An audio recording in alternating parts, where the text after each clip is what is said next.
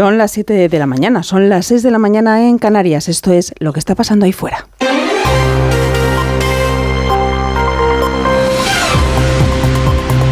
Onda Cero.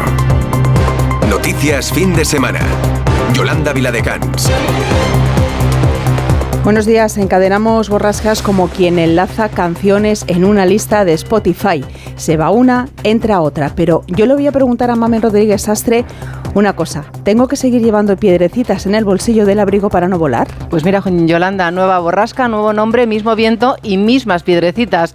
Domingos, que es como se llama la nueva borrasca que entra hoy, va a dejar rachas muy fuertes en el norte, el centro, el este y también en Baleares. Eolo en su salsa superará los 100 kilómetros a la hora en la costa. Evite pasear por debajo de objetos que puedan desprenderse como grúas, andamios o árboles grandes. Tampoco se acerque a la costa, ya que las olas alcanzarán los 8 metros en el norte y los 5 en el Mediterráneo. Al viento le sumamos la lluvia. Sacaremos el paraguas todos menos el Mediterráneo y especialmente en Galicia, donde va a diluviar. Eso sí, ahorraremos en calefacción. Hoy hace menos frío, verán los 20 en Bilbao, los 26 en Murcia y los 15 en Madrid. Actualizamos ahora las noticias en los titulares de apertura con José Manuel Gabriel. Junts congela las expectativas socialistas, se estancan las negociaciones sobre la investidura de Sánchez. La discrepancia reside en el perímetro de aplicación de la ley de amnistía. El varón socialista García Paje advierte de que Puigdemont quiere humillar a todo un país. Yo no entro en la capacidad que tengan los políticos negociadores en dejarse humillar, pero aquí alguien va a terminar siendo butifler, o uno u otro. Esta es la realidad o para una parte de España o para el conjunto. ¿no? Lo que no se puede es humillar al país. Las bases de Esquerra han ratificado el acuerdo con el PSOE con el 89% de los votos a favor. Un detenido durante la manifestación frente a la sede socialista de Ferraz en contra de la amnistía. Cientos de personas se concentraban la pasada tarde siguiendo una convocatoria realizada por redes sociales y apoyada por Vox. Desde el Partido Popular, Elías Bendodo ha acusado a Sánchez de comprar su investidura con el dinero de todos. Estamos asistiendo a la demolición al desguace, a la pinta por trozos de nuestra Constitución y de la igualdad de todos los españoles. El incendio forestal de Monchiselvo en Valencia alcanza las 2.580 hectáreas quemadas y un perímetro de 38 kilómetros. Hasta el momento han sido evacuadas 850 personas y confinadas otras 6.000. La previsión meteorológica sigue siendo adversa. El paro sube en octubre 36.936 personas. El gobierno asegura que el incremento obedece al aumento de la población activa que se registra habitualmente durante el décimo mes del año. Un nuevo ataque israelí contra un hospital del norte de Gaza deja decenas de muertos y heridos. La Media Luna Roja denuncia un bombardeo israelí sobre varias ambulancias este sábado se celebra en Jordania una cumbre de varios países árabes y Estados Unidos para buscar una solución al conflicto. Fallece a los 92 años de edad el periodista José María Carrascal. Carrascal desarrolló su amplia trayectoria profesional en radio, prensa escrita y televisión. En Antena 3 presentó el informativo Noticias de la Noche, donde su particular estilo conquistó a los espectadores. No les digo adiós porque nos encontraremos en cualquier revuelta del camino y nos saludaremos como lo que hemos llegado a ser, como viejos amigos marcharme ligero de equipaje y con la conciencia tranquila. Gracias y mucha suerte a todos. Deportes, el Atlético de Madrid cae en Gran Canaria por 2 a 1 frente a Las Palmas. Hoy se juegan estos encuentros Osasuna Girona, Betis Mallorca, Celta Sevilla y Real Sociedad Barcelona y regresa la Liga Femenina de Fútbol con el Eibar Real Madrid como encuentro más destacado. Tenemos a las 7 y 3, 6 y 3 en Canarias toda la radio por delante. La investidura de Pedro Sánchez no llega, los acuerdos para la amnistía no están cerrados del todo, quedan todavía flecos por negociar. El sí de Esquerra está agarrado, pero el sí de Junts es más duro de pelar.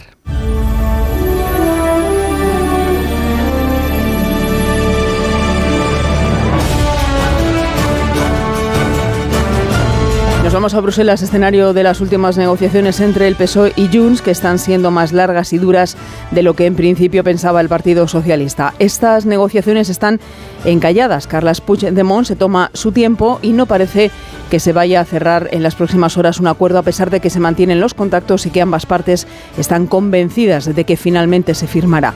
El principal escollo en esta negociación estaría en la redacción de esa ley de amnistía, concretamente en qué personas se podrían beneficiar de ella. Corresponsal en Bruselas, Jacobo de Regoyos. Las negociaciones están vivas, con textos redactados, no cerrados, pero muy avanzados. El secretario de organización del PSOE, Santos Cerdán, está en Bruselas, porque en el momento en el que se vayan desbrozando los últimos obstáculos va a ser seguramente necesaria una reunión física, pero la sensación de un acuerdo inminente que había en la mañana del viernes o el jueves se ha disipado a algo, puede ser en uno, dos, tres, cuatro, cinco días, o puede no ser, pero salvo sorpresa el acuerdo está al caer porque ambas partes creen que lo va a haber, eso dicen, aunque desde Junts se esfuerzan por dar a entender que hay tiempo hasta finales de noviembre y como el PSOE parece tener más prisa, pues ellos piden, piden que la amnistía alcance a Boya, Laura Borras, a Josep Luis Ala y a los implicados en la operación Volhov, que el relator sea internacional y que el Estado reconozca que ha perseguido por razones políticas o incluso suena que piden un perdón para Jordi Pujol. Este parón en las negociaciones con Junts afecta a la fecha para el pleno de investidura que no está convocado todavía y que podría retrasarse y convocarse para la semana del 13 de noviembre. La última palabra la tiene la presidenta del Congreso, la socialista Francina Armengol, que posiblemente esperará a principios de esta próxima semana para anunciarla. Lo cierto es que los plazos se apuran. Pedro Sánchez necesita esos siete votos de Junts para ser investido. Si el 27 de noviembre no se ha producido la investidura, se convocarían entonces elecciones inmediatamente. Las bases de Esquerra sí han avalado el acuerdo con el PSOE en un 89%, los comunes catalanes también, y del resto de formaciones de las que necesita apoyo, el BNG ha dado el sí al arrancar al PSOE una compensación financiera a Galicia análoga a la de Cataluña y el PNV ha dicho que queda mucho camino todavía por recorrer. En medio de estas negociaciones para una ley de amnistía, la Audiencia Nacional sienta en el banquillo por terrorismo a los CDR, 12 independentistas procesados que se beneficiarán de la amnistía. Y el tribunal da cinco días a la Fiscalía para presentar su acusación por pertenencia a organización terrorista y tenencia de explosivos. Se señala también directamente a Marta Rovida, dirigente de Esquerra, como clave dentro de la plataforma Tsunami Democratic. Informa Eva Yamazares. Por más que estén abocadas al archivo debido a la eventual amnistía, las causas por terrorismo tras el Prusés avanzan a su ritmo, al de la justicia. Marta Rovira ha sido señalada con nombre y apellidos en el último informe policial entregado al juez del caso Tsunami Democratic, la plataforma disfrazada de movimiento espontáneo que, sin embargo, coordinó minuciosamente la estrategia de protestas contra la sentencia, el bloqueo del Prat o el de la frontera con Francia. Rubira respondía al alias de Matagals en los mensajes encriptados entre los coordinadores y según la Guardia Civil se encargó de buscar apoyos institucionales y de su partido, ERC. Otra causa, la de los CDR, también activa en la Audiencia Nacional por Delitos de Terrorismo, ha entrado en una fase crucial. La sala dicta juicio oral para 12 miembros de una cédula radicalizada de los CDR, con planes para elevar la violencia a su máxima expresión y el encargo de aportar la infraestructura logística para ocupar el Parlamento, al menos durante una semana. Ya nada les evitaría el juicio, enfrentándose apenas de hasta 22 años si la justicia sin amnistía mediante, discurriera a su ritmo y sin desvíos programados por otros poderes del Estado.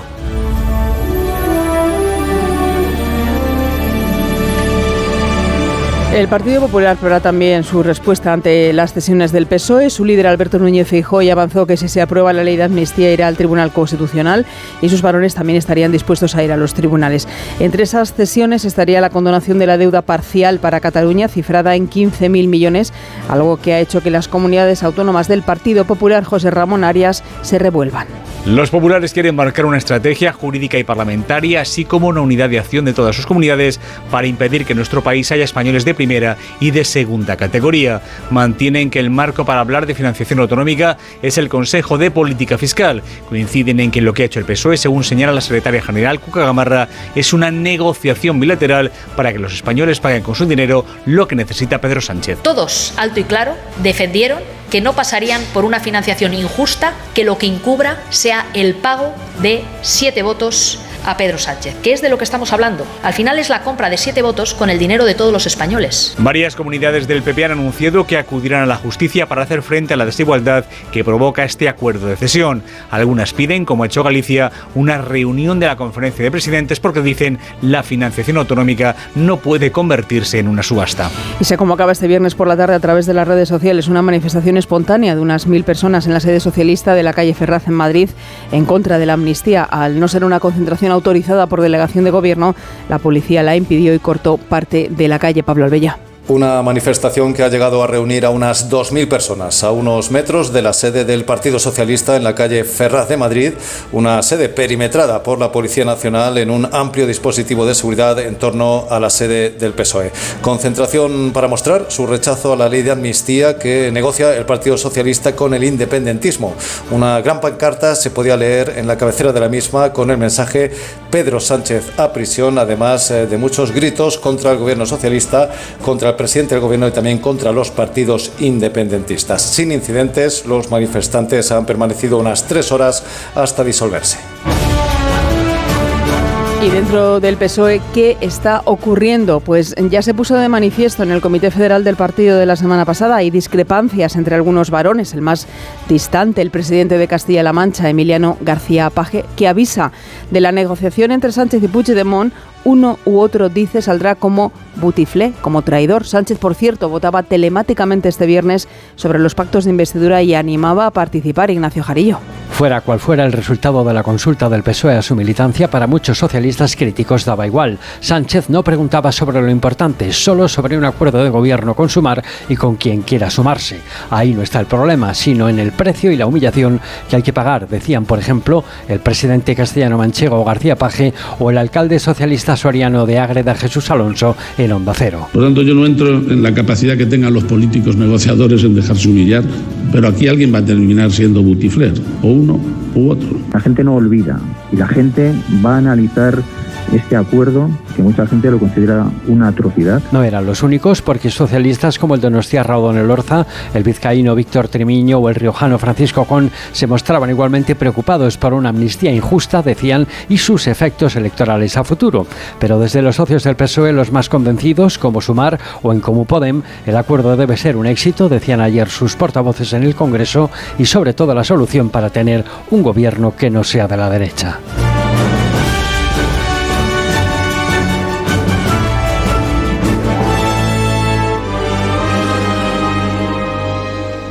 Ya son las 7 y 11, las 6 y 11 en Canarias. Es el momento del minuto europeo.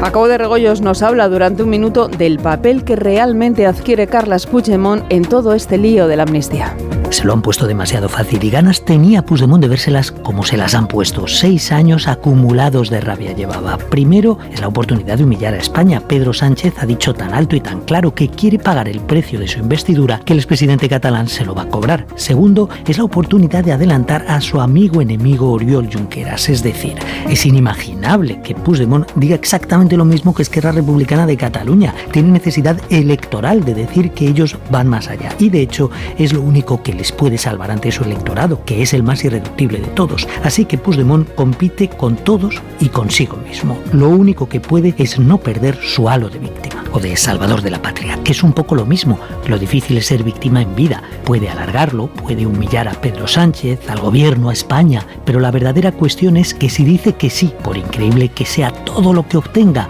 se pasa de ser un héroe a ser un hombre de carne y hueso paseándose por las calles de su Gerona natal, pasar de la épica a la práctica. Y eso es duro.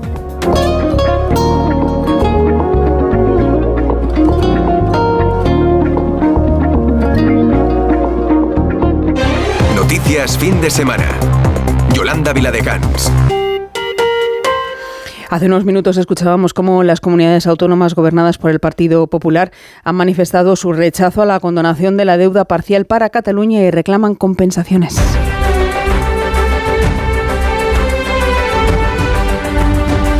De ello ha hablado en las últimas horas la ministra de Economía y vicepresidenta Nadia Calviño. Ha asegurado que el trato será igual para todas, pero cómo se conseguirá es a día de hoy, Ignacio Rodríguez Burgos, una incógnita.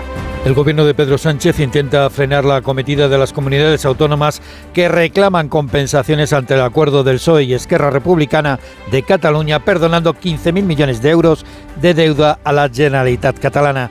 La vicepresidenta Nadia Calviño asegura que habrá igualdad de tratos a todas las regiones. Desde el Gobierno de España eh, garantizamos, como hemos venido haciendo, la igualdad de trato de todas las comunidades autónomas y que, por tanto, se trata de una medida que sería extensible a las comunidades autónomas gobernadas por el Partido Popular. Pero Nadia Calviño no ha precisado cuál será la fórmula para compensar al resto de las autonomías. No ha querido precisar si todas ellas tendrán una quita del 20% de su pasivo con el FLA. Sí que ha insistido en que no habrá un aumento global de la deuda pública española. Esos 15.000 millones condonados a la Generalitat pasan a ser ahora deuda del Estado, respaldada por todos los españoles, y hubo comunidades que no acudieron al Fondo de Liquidez Autonómica, un instrumento creado para apuntalar a las comunidades autónomas que más deudas tenían y que no conseguían crédito en los mercados. Cataluña concentraba el 40% de esta deuda.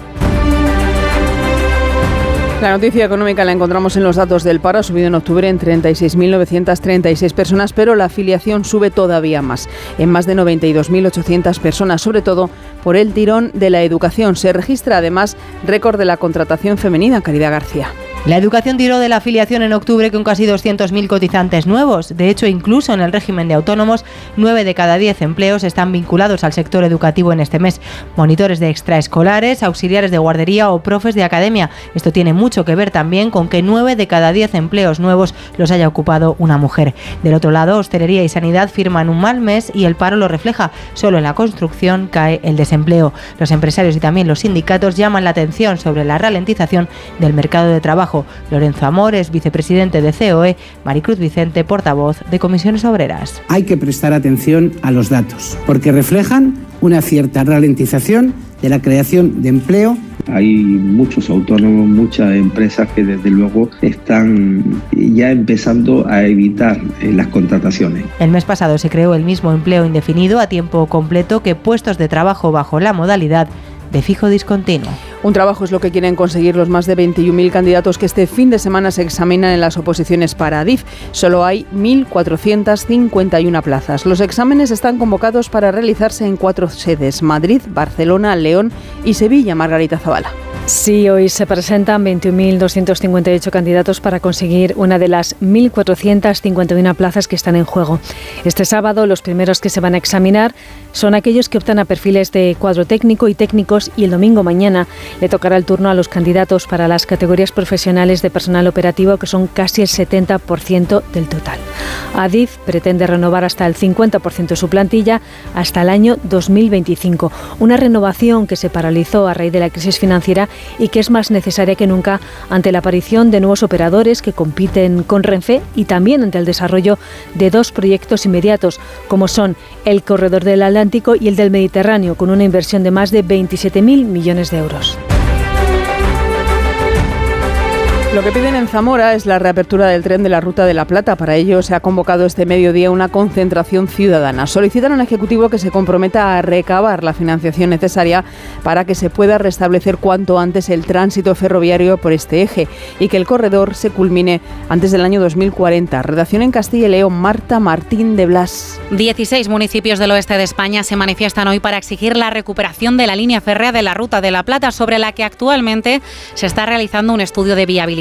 Los diferentes agentes económicos y sociales de la zona destacan la importancia de recuperar el corredor ferroviario que no opera desde 1996 cuando se cerró definitivamente para mercancías tras haberlo hecho en 1985 para pasajeros. Entre las principales reivindicaciones se encuentra recuperar esa infraestructura mediante su inclusión en la red básica del corredor atlántico. Eduardo Tocino es el portavoz del corredor oeste. En la estructura del corredor atlántico que se está planificando es totalmente errónea, deja inconexas los diferentes ramales del corredor atlántico y le falta, digamos, ese eje central por el oeste. Y además que genera un vacío de infraestructura ferroviaria absolutamente perjudicial no solo para estas provincias, sino para el resto de las infraestructuras que van a quedar muy mal conectadas. Se reclama también la búsqueda de fondos económicos para que se reanude el tránsito ferroviario en el oeste de España. Lo que entra en vigor hoy es la prohibición de entrar con patinetes eléctricos en el transporte público de la Comunidad de Madrid. Una medida que se toma por seguridad tras la explosión de uno de estos vehículos unipersonales en el interior de un vagón del metro hace unas semanas. Una prohibición temporal de momento, pero que podría ser definitiva, en forma Marisa Menéndez. Se trata de una medida temporal temporal hasta que se puedan verificar completamente las condiciones de seguridad de los patinetes eléctricos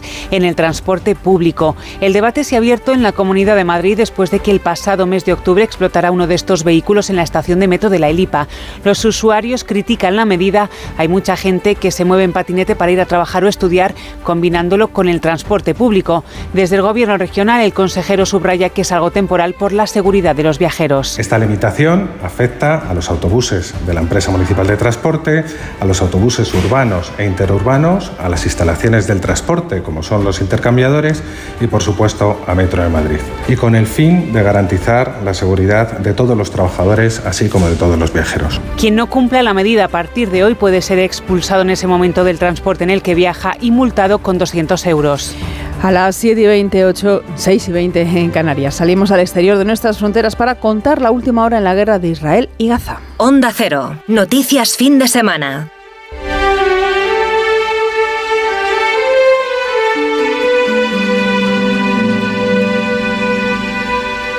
Es el momento del Foreign Affairs, las noticias del resto del mundo que arrancamos en Israel.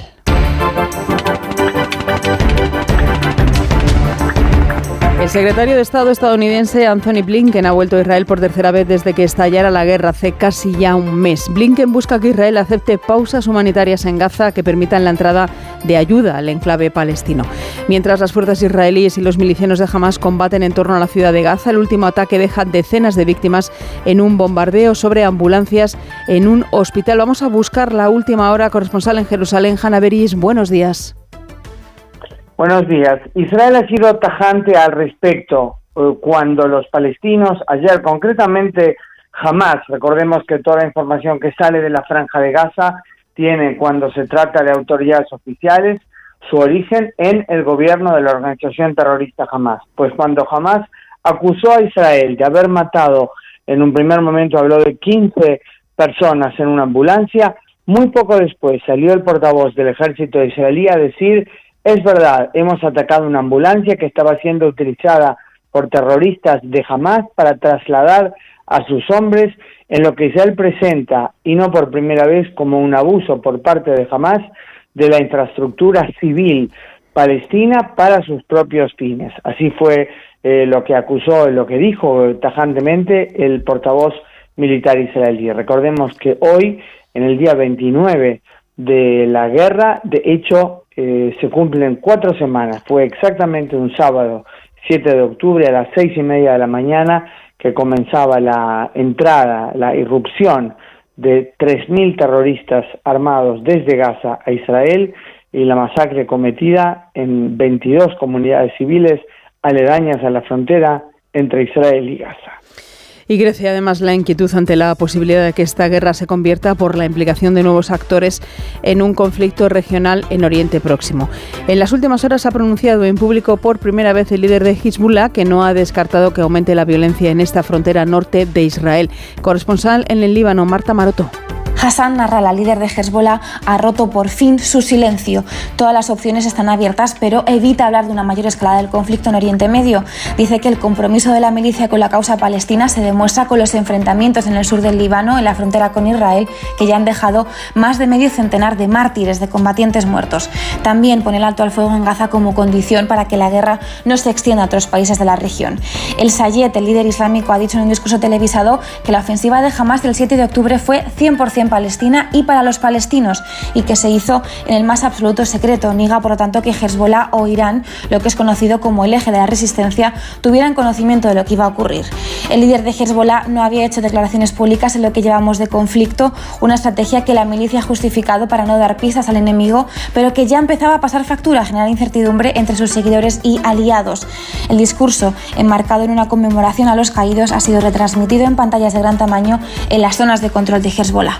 Hay riesgo de que se enquiste la guerra entre Israel y Gaza como ya lo está en Ucrania, donde hoy se cumple el día 619. Los ataques continúan. En las últimas horas, siete personas han muerto en un ataque con misiles ucranianos en la parte de la región de Gerson controlada por Rusia, mientras Putin se ha reunido en Moscú con los nuevos miembros de la Cámara Pública, a la que por primera vez se suman representantes de las regiones de Donetsk, Lugansk y Gerson. Corresponsal en Rusia, Xavi Colás. Las persecuciones contra judíos en Rusia han dejado una mala imagen del país y el presidente ruso ruso Vladimir Putin ha señalado que estos acontecimientos tienen que ver con las acciones de Kiev. El presidente ruso ha asegurado que estos programas fueron hechos por personas o al menos impulsados desde el extranjero, incluido Putin ha criticado que líderes extranjeros y figuras relevantes apoyen a los judíos en Israel y que luego con ayuda de sus agentes en Ucrania, según ha dicho el presidente, estén tratando de organizar pogromos contra judíos para perseguir sus intereses, que serían, según Putin, controlar a Rusia y sacudir el país desde dentro. Síguenos en Facebook en Noticias Fin de Semana Onda Cero. 724, 6 y 24 en Canarias. Hasta ahora estamos además muy pendientes del incendio declarado este pasado jueves en Montichelvo, en Valencia.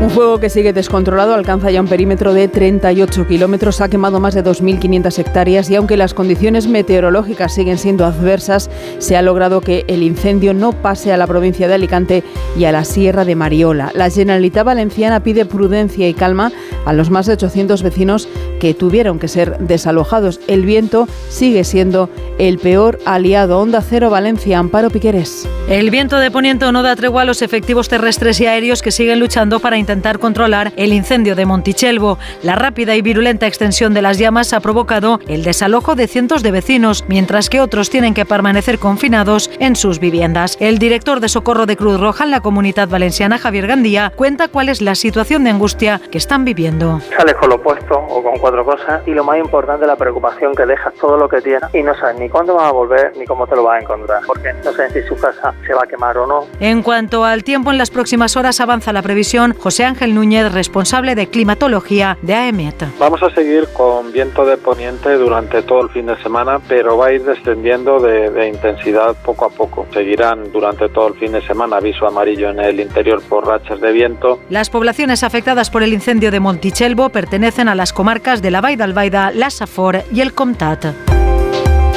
Y pendientes además del estado de salud del joven de 17 años al que agredieron con una brutal paliza en un instituto de la localidad granadina de Alama. El adolescente ha salido de la UCI y ya está en planta. Compañeros, amigos, profesores y vecinos se han concentrado a las puertas del instituto para condenar la violencia ejercida contra este alumno por dos de sus compañeros, también adolescentes, que han sido ya internados en un centro de régimen cerrado. Onda Cero Granada, Guillermo Mendoza. El joven de 17 años que tuvo que ser trasladado inconsciente a la UCI de neurotraumatología de Granada tras recibir una brutal paliza de otros dos menores en el Instituto de Alama mejora su estado de salud. Tras solicitarlo la Fiscalía de Menores, una jueza ha acordado el internamiento de ambos. En Onda Cero hemos hablado con el alcalde de Alama, Jesús Ubiña, que asegura que es un centro seguro y que es un problema de educación. Propias instalaciones deportivas municipales ya habían tenido, algunos de ellos habían tenido problemas, tiene uno de ellos tiene prohibida la entrada a, a las instalaciones deportivas y hizo un niño conflictivo, que en fin, esperemos que se corrijan en lo poco que les queda para ser mayores de edad, porque si no, dentro de poco estaremos hablando de otro problema más serio. Padres y madres del instituto se concentraban este viernes frente a las puertas del mismo para solidarizarse con el agredido y su familia y para exigir más seguridad. El alcalde, sin embargo, les recuerda que se han cumplido todos los protocolos y que se trata más de un problema social y de educación.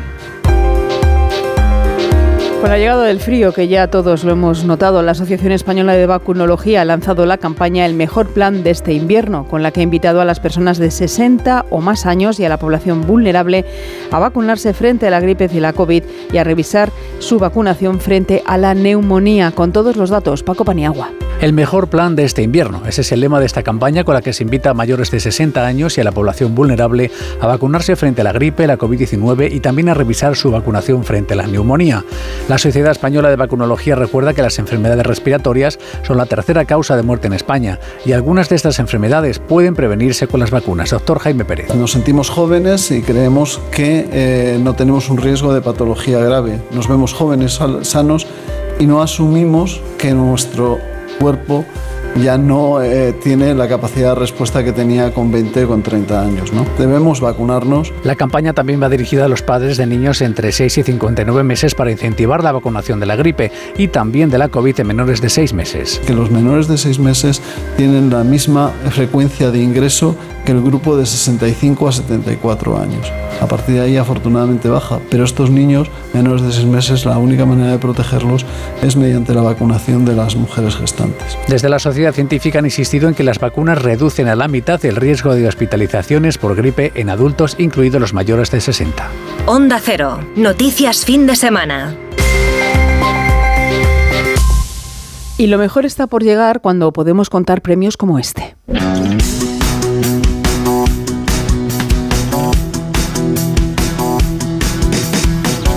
Como los premios constantes y vitales impulsados dentro del movimiento de responsabilidad corporativa de la Sexta, emprendido junto a la Fundación AXA y que se han convertido ya en un referente dentro de la comunidad científica. Con ellos se fortalece la labor investigadora y de prevención de la ciencia y los científicos españoles en el ámbito de la salud. Mercedes Pascua. Cuatro categorías han sido premiadas en estos galardones constantes y vitales en su novena edición. Eduardo Batlle ha sido distinguido por la mejor publicación biomédica del año, como mejor campaña Dona Vida, Dona Médula de la Asociación de Extremadura y el hematólogo Jesús San Miguel ha recibido el premio a la mejor trayectoria científica. El reconocimiento al joven talento dotado con 100.000 euros ha sido para el químico Samuel Sánchez por el proyecto de los nanorobots. Diseñar nanorobots que son pequeñas partículas que se mueven, que le llamamos autopropulsadas, se van a mover con una reacción química en particular dentro de la vejiga. Por noveno año consecutivo, la Sexta ha entregado estos premios con la presencia de la ministra de Ciencia, Diana Morán, la presidenta de la Fundación AXA, Olga Sánchez, y el consejero delegado de A3 Media, Javier Bardají.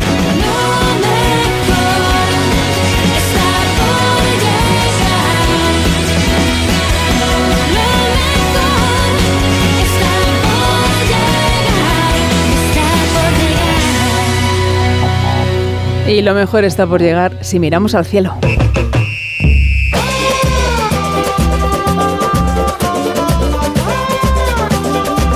Al cielo de este recién estrenado mes de noviembre con luna menguante, Belén Gómez del Pino. Tenemos la luna menguando en este cielo de noviembre en el que veremos desaparecer la luz lunar el lunes 13 en fase de luna nueva y de nuevo crecer hasta alcanzar la luna llena el lunes 27 de noviembre. Será la luna llena del castor y es la luna que da la bienvenida al invierno que llegará en diciembre. Vámonos a los planetas. Este mes saltamos Mercurio y Marte que no se dejan ver y nos quedamos con Venus que ilumina el alba asomándose por el horizonte dos horas antes que el Sol y con Júpiter y Saturno. El gigante gaseoso está en su mejor momento del año, brilla poderoso al crepúsculo y manda en el cielo toda la noche. Le hace sutil competencia a Saturno, aunque en su caso se pone en las horas centrales de la madrugada. Este mes tenemos una lluvia de estrellas, las Leónidas, con máximo el día 18, el radiante está en Leo y se esperan unos 10 meteoros por hora, no es de las lluvias más activas. Noviembre es mes de oscuridad, del primer al último día del mes perdemos 54 minutos de luz. Veamos el lado bueno, más tiempo para mirar el cielo. Felices estrellas.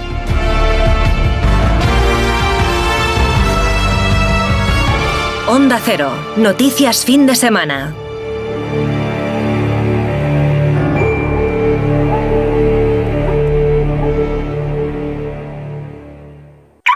¿Todavía no conoces los Fiat Pro Days? Pues corre porque ahora solo este mes tienes ofertas únicas que no querrás perderte. Acércate a tu concesionario más cercano y disfruta de los Fiat Pro Days para vehículos comerciales en toda la gama gasolina, diésel y eléctrica. Déjate sorprender. Fiat Profesional. Profesionales como tú. Oye, José, ¿sabes que me ha puesto una alarma? Pero tú no tenías un perro.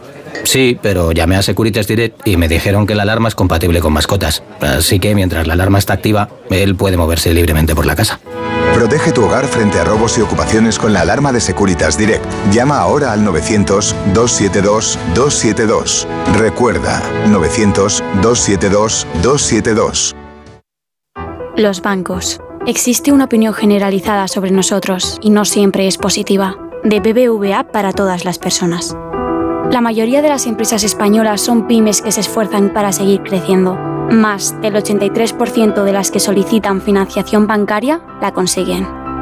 En BBVA creemos en un futuro mejor. Por eso trabajamos cada día para que las personas y empresas prosperen. Conoce más en bbva.com. Los Lion Days de Peugeot incluyen VPST, ventajas por ser tú. Una oportunidad con todas las letras para disfrutar de ventajas exclusivas en todos los vehículos nuevos y con entrega inmediata. Aprovecha ahora. Los Lion Days continúan hasta el 12 de noviembre. Inscríbete ya en peugeot.es. Síguenos en Facebook en Noticias Fin de Semana Onda Cero. La reina Leticia ha presidido por tercer año consecutivo el acto central del Festival Ópera Prima de Tudela en Navarra.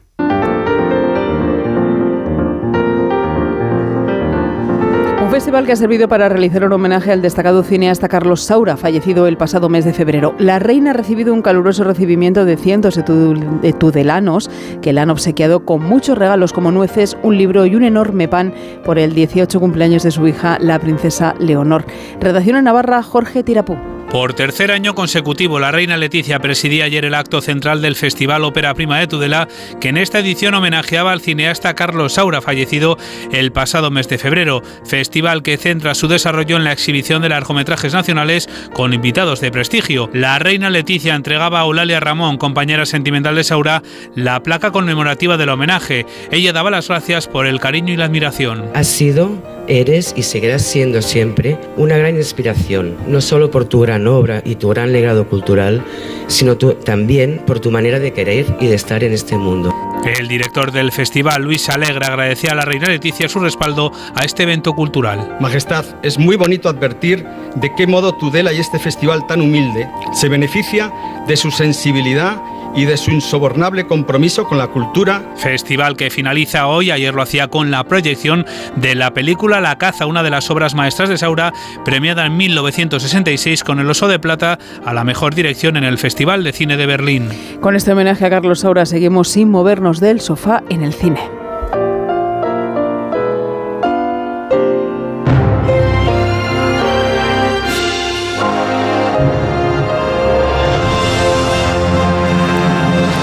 Para recordar una película de Carlos Saura. Ay, Carmela ganó el galardón de mejor película de la quinta edición de los premios Goya y nos sitúa de lleno en la Guerra Civil Española. Mamen Rodríguez Astre nos descubre todo lo que no sabíamos de Carmela. El título se extrae de una canción popular de 1808. El paso del Ebro se compuso ante la inminente invasión francesa.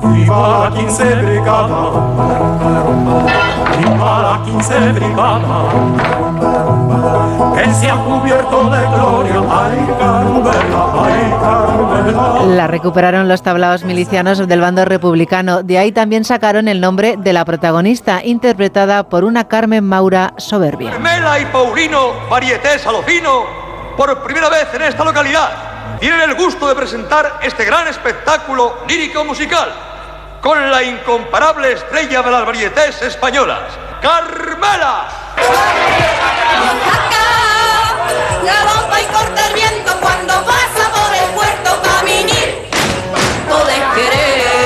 Son cómicos de tercera que se adaptan a su público. Los joviales y solidarios republicanos no tienen nada que ver con la seriedad de los nacionales. El espectáculo es mucho más rígido, esperpéntico e incluso ridículo. que vuela como el viento para hacerle un monumento al valor de su caudillo. Toma castaña. No empieces, Carmela, por tu madre, ¿eh? Pero ¿cómo voy a cantar eso? Mira, Paulino, mira. Viento con caudillo no pega ni con cola.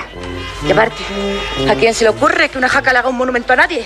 ¡Mi España! La supervivencia depende de la capacidad de adaptarse a las diferentes situaciones. Y ahora en mi faceta de rapsoda voy a tener el gusto de recitar un poema de ese gran poeta Antonio Machado, dedicado al general Lister, jefe de los ejércitos del Ebro. Si los curas y supieran la paliza que les van a dar.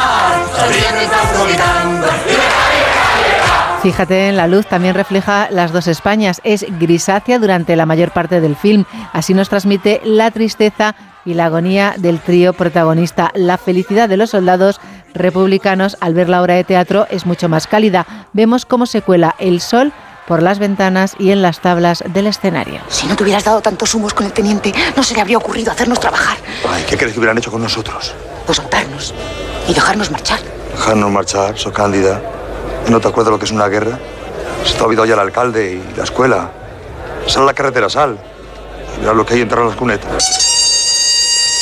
Se retrata el enfrentamiento y también el miedo y sobre todo la incertidumbre. Siento en mí Noticias fin de semana. Yolanda Vila de Cans. Feliz aniversario, cariño. Ay, ¿es una caja de esas con un viaje sorpresa? Cariño, pero si nos ha tocado el EPE. ¿Me has regalado un viaje a mi pueblo? Jugártela es lo que tiene. Elige Opel Service y cambia tus neumáticos con 2x1 con las mejores marcas y gana en seguridad y tranquilidad. Condiciones en opel.es. La carrera Ponle Freno cumple 15 años y vuelve a las calles de Madrid con una marea humana de solidaridad. El 19 de noviembre tienes un buen motivo para correr porque toda la recaudación irá destinada a víctimas de tráfico. Y si no puedes venir a Madrid, apúntate a la carrera virtual y corre con nosotros junto a la Fundación AXA y con el patrocinio de CGA Red de Talleres. Inscríbete ya en ponlefreno.com. Ponle Freno y Fundación AXA, unidos por la seguridad vial. Oye, José, ¿sabes que me ha puesto una alarma? Pero tú no tenías un perro. Sí, pero llamé a Securitas Direct y me dijeron que la alarma es compatible con mascotas. Así que mientras la alarma está activa, él puede moverse libremente por la casa. Protege tu hogar frente a robos y ocupaciones con la alarma de Securitas Direct. Llama ahora al 900-272-272. Recuerda, 900-272-272. Síguenos en Facebook en Noticias Fin de Semana Onda Cero. 8 menos 20, 7 menos 20 en Canarias. Es el momento de la revista de prensa.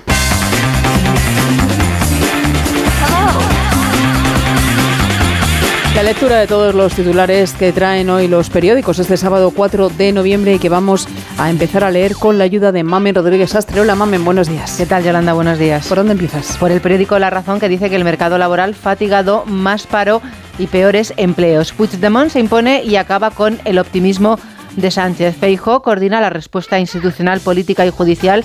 Los varones cargan contra el reparto asimétrico y recurrirán al Tribunal Constitucional. El Papa Francisco, que recibe a Aragones en plena polémica por la amnistía. La excusa es que la cita era previa a la polémica y a juicio por terrorismo los CDR que el gobierno quiere amnistiar.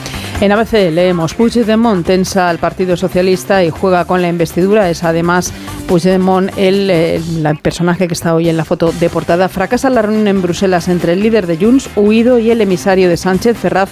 Acusa al prófugo de alargar artificialmente los tiempos, pero confía en que nada está roto.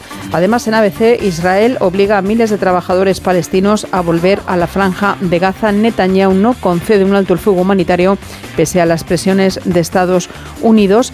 Es también noticia para ABC el fallecimiento a los 92 años de José María Carrascal, una leyenda, dice este periódico del periodismo. Publicó su primer artículo en ABC en 1958 y hueco también para Rafael Amargo pasa su primera noche en prisión.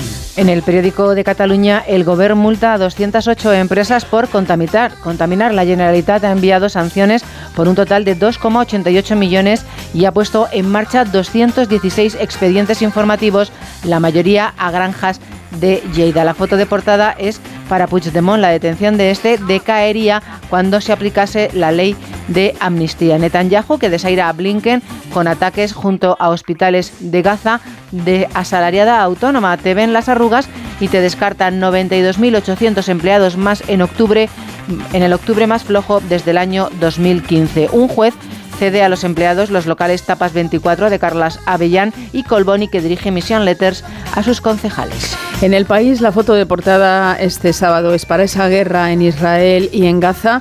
Y este titular, Israel ataca un convoy de ambulancias a las puertas de un hospital. El ejército asegura que apuntó a un vehículo porque era usado por terroristas.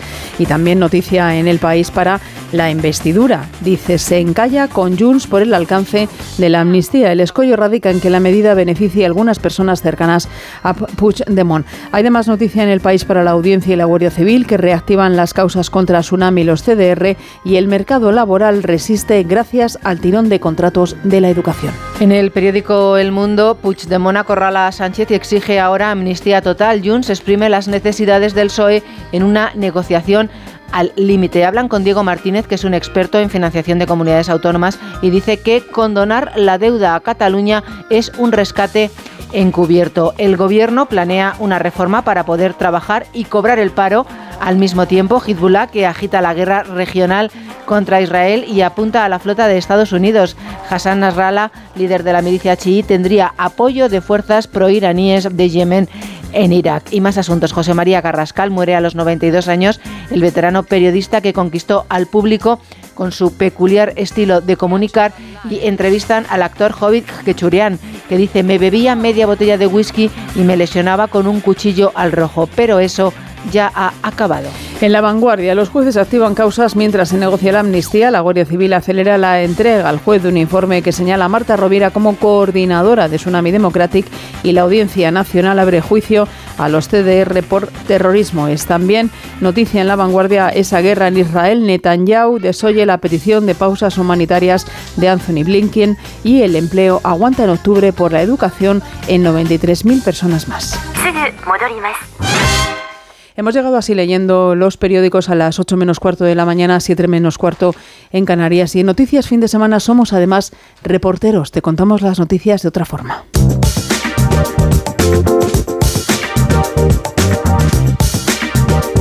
Nos detenemos en este punto en una palabra que engloba un sinfín de significados, solidaridad, y que en los últimos tiempos parece que es un vocablo que se ha desgastado y casi vaciado de contenido. Quizás también lo hemos usado demasiado, pero afortunadamente la vida cotidiana está llena de gestos solidarios que nos devuelven la sonrisa, como por ejemplo los llamados testamentos solidarios que cada vez son Laura Gil más frecuentes en nuestro país. No es una experiencia en auge en España, pero poco a poco se van sumando más personas a las donaciones por testamentos solidarios, como muestra un botón.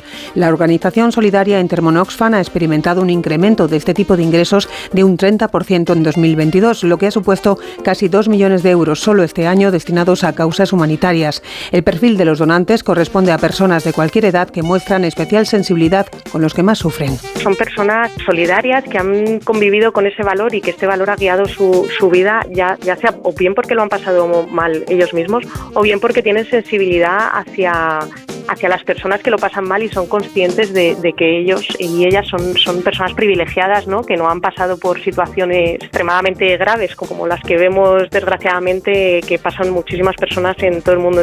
Laura Quaternick de Oxfam recuerda también los pasos y los requisitos para hacer una donación por testamento solidario. Lo recomendable eh, para hacer un testamento, ya sea solidario o no, es siempre hacerlo ante notario y el único requisito es ser, ser mayor de 14 años, con lo cual es algo que es un trámite que, podemos realizar todo el mundo. Y, y los pasos son simplemente acudir a la notaría y allí nos guiarán, nos asesorarán. Si queremos hacer el testamento solidario debemos indicarlo y lo ideal sería indicar el nombre de la organización, así como el, el, el NIF y el domicilio de la organización a la que queremos donar una parte de nuestra herencia. En nuestro país, Madrid, Cataluña y País Vasco se situaron el año pasado a la cabeza de este tipo de donaciones que son mucho más frecuentes en países como Reino Unido y Estados Unidos. Información recogida en la plataforma actestamentosolidario.org.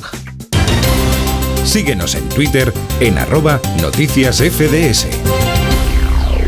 A las 8 menos cuarto, 7 menos cuarto en Canarias es tiempo para el deporte.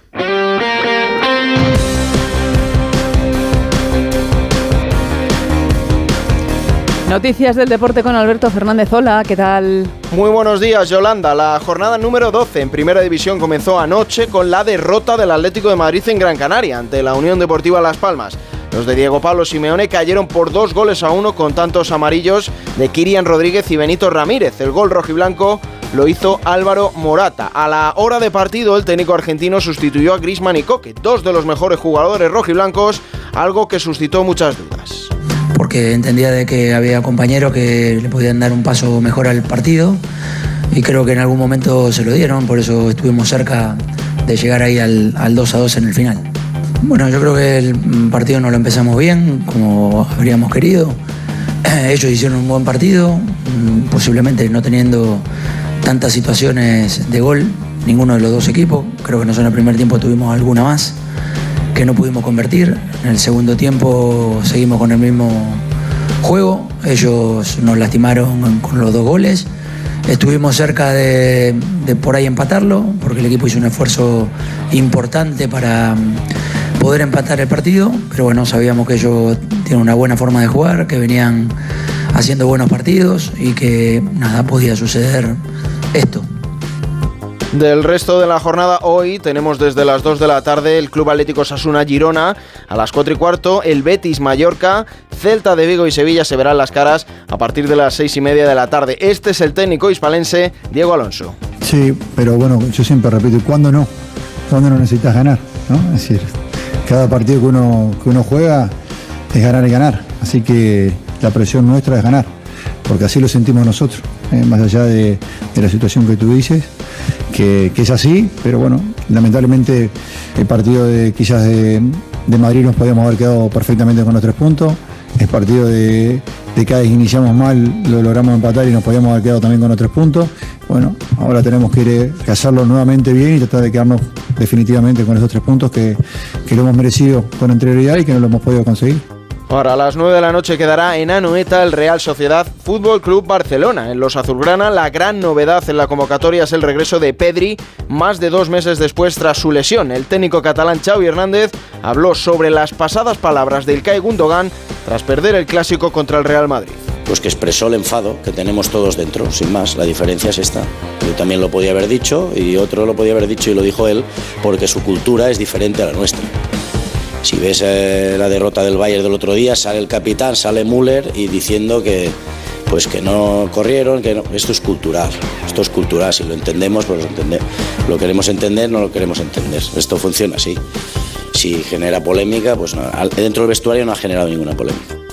El líder, el Real Madrid, jugará mañana con las novedades de Fede Valverde y sobre todo la del turco Arda Güler, que podría debutar de blanco ante el Rayo Vallecano. En segunda división, la jornada número 14 la inauguraron anoche en Cornellá el Real Club Deportivo Español y la Sociedad Deportiva Eibar, con resultado final de empate a 2. Para hoy por la tarde, tres equipos de playoff en Liza. A las 4 y cuarto de la tarde, el Sporting de Gijón visita al Villarreal B. El Levante recibe a las 6 y media al Mirandés.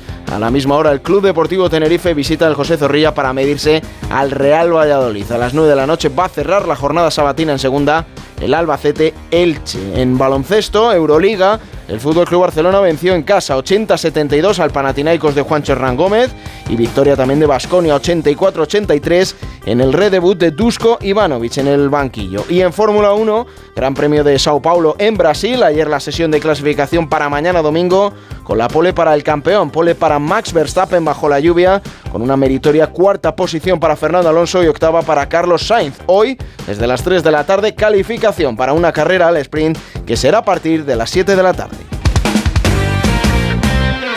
751, 651 en Canarias.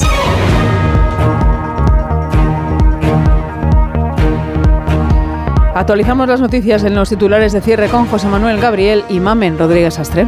Junts congela las expectativas socialistas y se estancan las negociaciones sobre la investidura de Sánchez. Las bases de Esquerra ratifican el acuerdo con el Partido Socialista con el 89% de los votos a favor. Un detenido durante la manifestación frente a la sede socialista de Ferraz en contra de la amnistía. La protesta reunía a cientos de personas. El Partido Popular acusa a Sánchez de comprar su investidura con el dinero de todos. El incendio forestal de Montichelvo en Valencia alcanza las 2.580 hectáreas quemadas y un perímetro de 38 kilómetros. Hasta el momento han sido evacuadas 850 personas y confinadas otras 6.000. El paro sube en octubre 36.936 personas. El gobierno asegura que el incremento obedece al aumento de la población activa que se registra habitualmente durante el décimo mes del año. Un nuevo ataque israelí contra un hospital del norte de Gaza deja decenas de muertos y heridos. Este sábado se celebra en Jordania una cumbre de varios países árabes y Estados Unidos para buscar una solución al conflicto. Fallece a los 92 años de edad el periodista José María Carrascal. Carrascal desarrolló su amplia trayectoria profesional en la radio, en la prensa y también en televisión. En Antena 3 presentó el informativo Noticias de la Noche. Deportes, el Atlético de Madrid cae en Gran Canaria por 2 a 1 frente a Las Palmas. Y hoy se juegan estos encuentros Osasuna, Girona, Betis Mallorca, Celta Sevilla y Real Sociedad Barcelona. Y regresa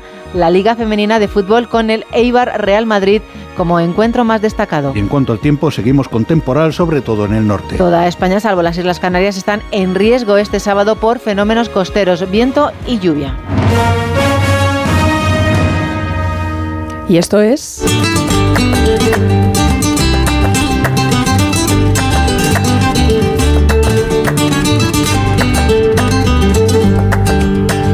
Esto es España y este es Edu García. Hola, Edu. ¿Qué tal? Buenos días, Yolanda. Me gusta Halloween, me mola los disfraces, los sustos y esos mini Dráculas o las angelicales vampiresas. Los haters dicen que los yankees nos colonizan, pero es que cuando merece la pena la cosa, pues entra todo sin más. Tarde, noche con la cara pintada comiendo chuches o matinal tristona con flores en un cementerio. Es que no hay color. Y digo que nos dejamos conquistar si la materia tiene nivel, porque con los Reyes Magos no han podido. Ni con la margarina o la mantequilla si delante se planta todo un aceite de oliva virgen. De todas maneras, que no se nos vaya de la mano, por favor, que yo he visto galletas, refrescos y pasta con forma de murciélago colocada en un estante preferente del súper desde la primera semana de octubre. Luego vendrán los Black Friday y el Singer Day y demás pseudo celebraciones consumistas. Dicho esto, apuesto por el equilibrio entre las tradiciones y las modernidades, sobre todo si se trata de pasarlo bien, de compartir risas y buenos momentos. Nunca se pierde la identidad si el objetivo es disfrutar con los amigos en comunidad. Pero no valen trampas. La temática es el miedo y el terror. Que yo me crucé con uno disfrazado de Buffalo Bill, que por muy americano que fuera, no era su noche. Amigos, buen fin de. Abrazarse mucho por lo de las ventiscas, digo.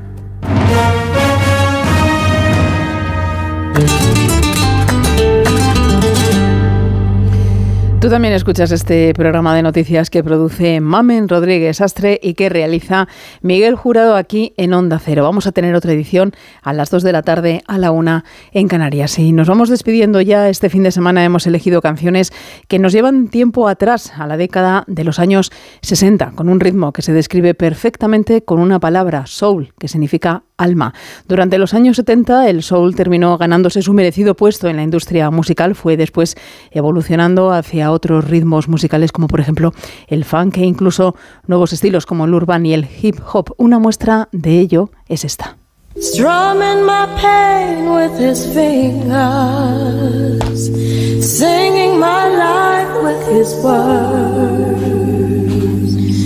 Killing me softly with his song, killing me softly with his song, telling my whole life with his words, killing me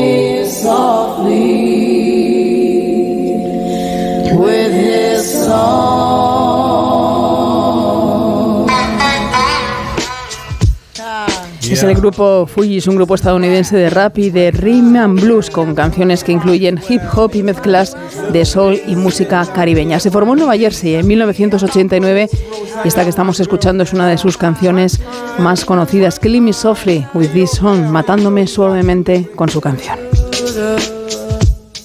I heard he sang a good song. I heard he had a style.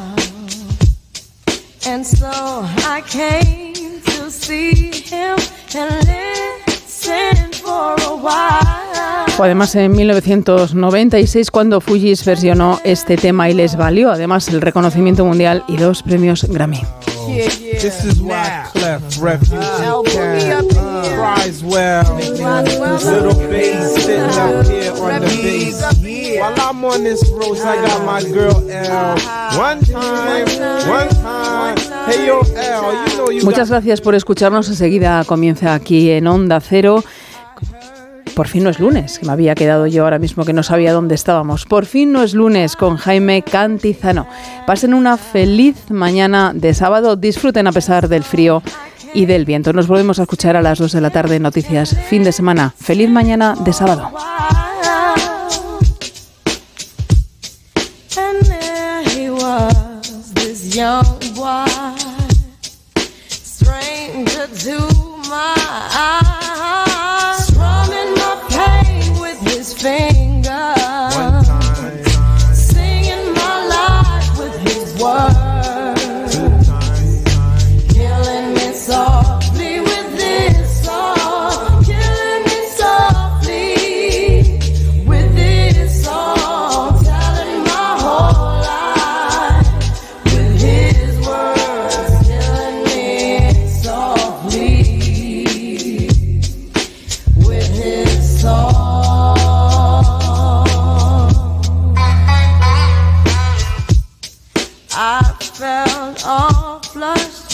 Shiva embarrassed by the crowd.